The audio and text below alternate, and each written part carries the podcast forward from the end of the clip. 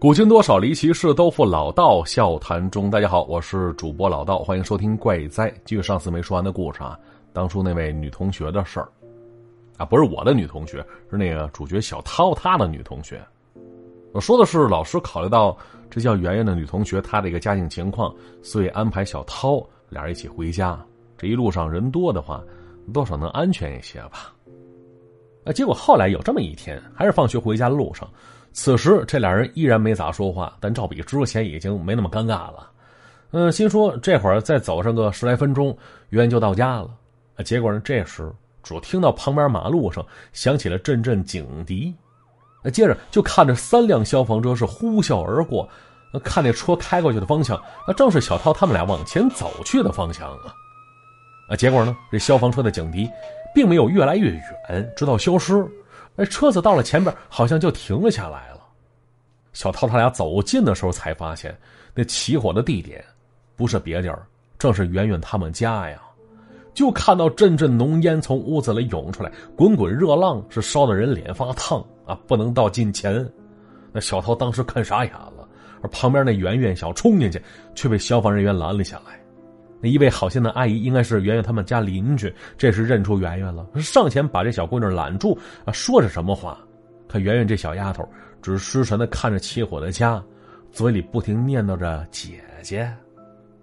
哎呦，等这一切平息之后，火被扑灭了。火场当中，顺儿发现两具尸体，一具是一个成年男子的，应该是圆圆他爸爸；另外一具，据说是一个小姑娘啊，应该。不是别人，就是他姐姐婷婷了吧？那后来小涛跟我说的时候，说他记得当时从爹妈嘴里还有那报纸上得知，说圆圆他父亲是丢了什么工作，哎，在家里喝大酒，然后大女儿回家之后，啊，好像是跟父亲起了冲突。至于为什么会燃起大火，啊，当时那新闻只说会有后续报道调查，可直到后来好长时间，那小涛也没等来什么后续调查啊，估计，具体原因被那场大火。都烧没了吧？要说自那之后，哎，这圆圆这小丫头顺理成章去了奶奶家住去了，放学的路线也改变了，所以也不用跟着小涛一起回家了。那当时那小涛跟我说，说那段时间他还挺失落的，那有心想安慰安慰这圆圆，可却始终找不到一个契机。啊，直到后来突然有这么一天，说圆圆在放学之前跑来问小涛，说一会儿放学能不能跟以前一样一起回家呀？小涛说：“说你不是不住在那边了吗？”哎，这话没说完呢，圆圆只扔下一句：“说放学等你。”啊，之后转身离开了。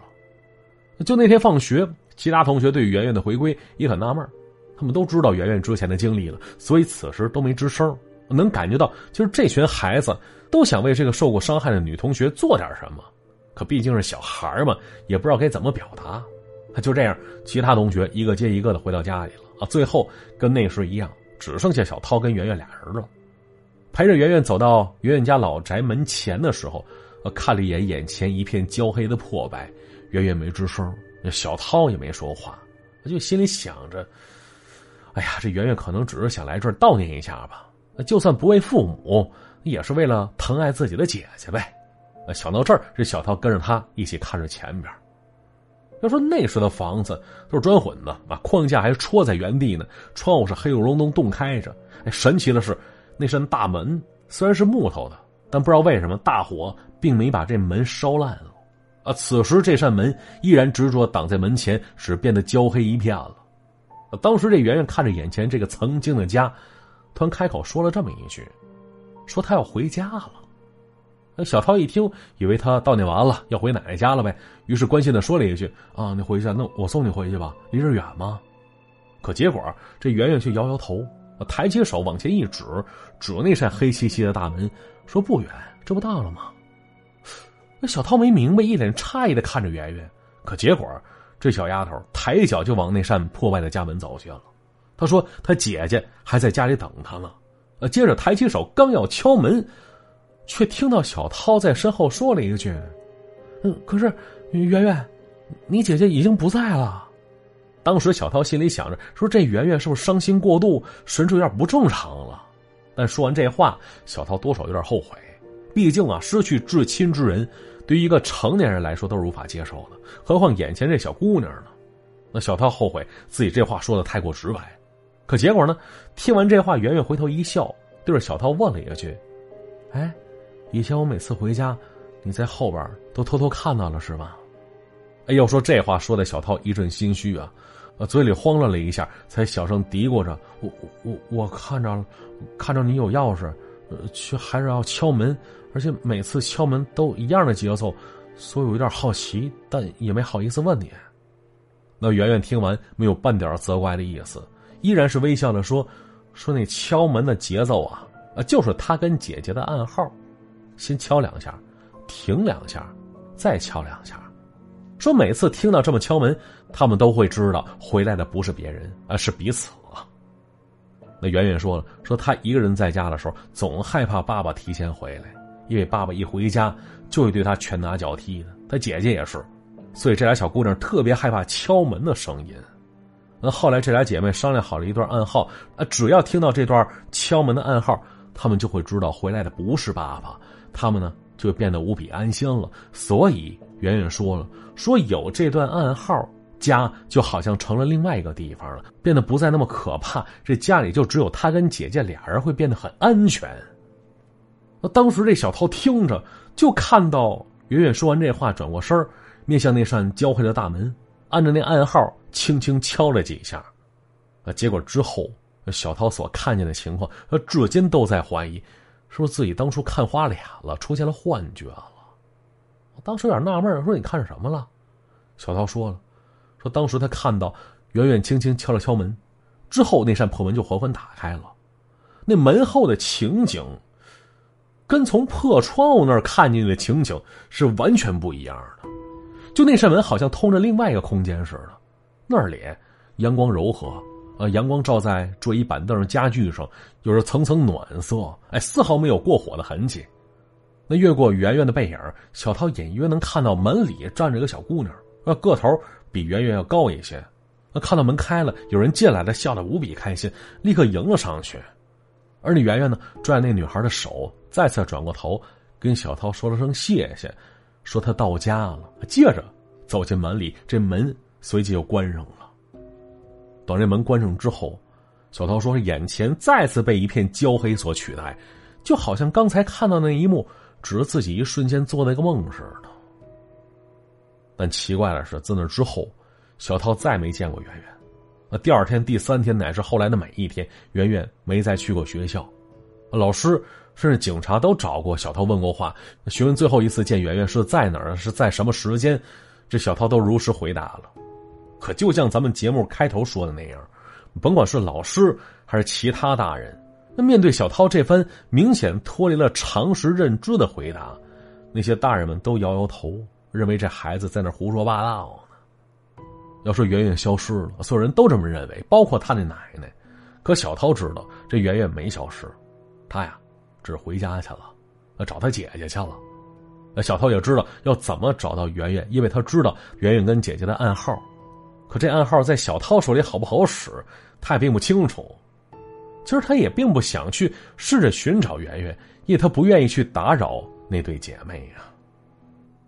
那后来随着城市建设啊，人们纷纷上楼房了，就那些低矮平房几乎被拆干净，其中就包括圆圆曾经那个家。其实这事儿啊。我并不是小涛唯一的讲述对象，那小涛跟我说了，说这事儿他讲给其他人听的时候，那些人会撇撇嘴，因为他不相信，就感觉这事儿太扯了。有人会淡然一笑，想来心里也是非常复杂的吧。那小涛跟我说，说那事儿后来直到现在，他时不时还会在半夜时分听到几声莫名其妙的敲门声，那声音啊，是指关节轻轻敲在木门上的声音，啊，敲两下。停两下，然后紧跟着又是两下，没错他记得那是圆圆的那个暗号。而每次听到这些莫名其妙的动静那心里不会害怕，反而感觉很欣慰，因为他知道对于圆圆来说，这暗号意味着什么？意味着安全。所以每次听到这儿，小桃都会会意识的笑一笑，想来这应该是圆圆在跟自己报平安了吧？那故事讲到这儿呢，也就结束了。好，接下来看一下往期留言啊。看留言之前，先说一下，这过完双十一又到双十二，啊，其实每年这时候商家都管这叫什么购物节，没错，其实对于咱们老百姓来说，省钱才是硬道理啊！什么节不节的不在乎啊，花最少的钱买用得着的东西，绝对够理性。这挑挑选选一番，不冲动消费，同时得用上这省钱小助手，才能把这理性贯彻到底呀！记住，微信搜索公众号 API 四五零，公众号啊 API 四五零，名字叫快省，快字的快，省钱的省。就这款省钱神器，为什么说理性呢？用真金白银的给你打折，功能挺多的，用法还简单，没有那些套路，就是把你在淘宝啊、京东唯品会上看中的那些商品链接直接发给公众号，然后通过公众号链接下单，商家商品都不变，然后就能拿到返利。哎，不光网购、打车、加个油，还有点餐、美团、饿了么这些外卖都可以在这里领红包再下单，享受直接减免，还有返利。那功能特别强大，不光点餐有优惠，你看个电影、买个票也是特价，比平时咱用的都便宜。最牛是什么呢？最近再添加新功能，说那肯德基、麦当劳也可以在这里领优惠券得返利再下单啊！总之啊，就这款神器是涵盖了咱们生活当中的方方面面。现在赶紧试一试吧！啊，购同时省点是点啊！记住，搜索微信公众号 API 四五零，公众号啊 API 四五零，省钱神器快省即可拥有。好了，接下来看一下往期留言。安然说了，不知不觉听老道两年时间了。前几天听了一下收听目录，这怪哉居然是我收听时长最多的专辑，快五百多钟头了。哎呦，几百个小时的老道陪吃陪喝，还陪我睡一觉，真是太辛苦了。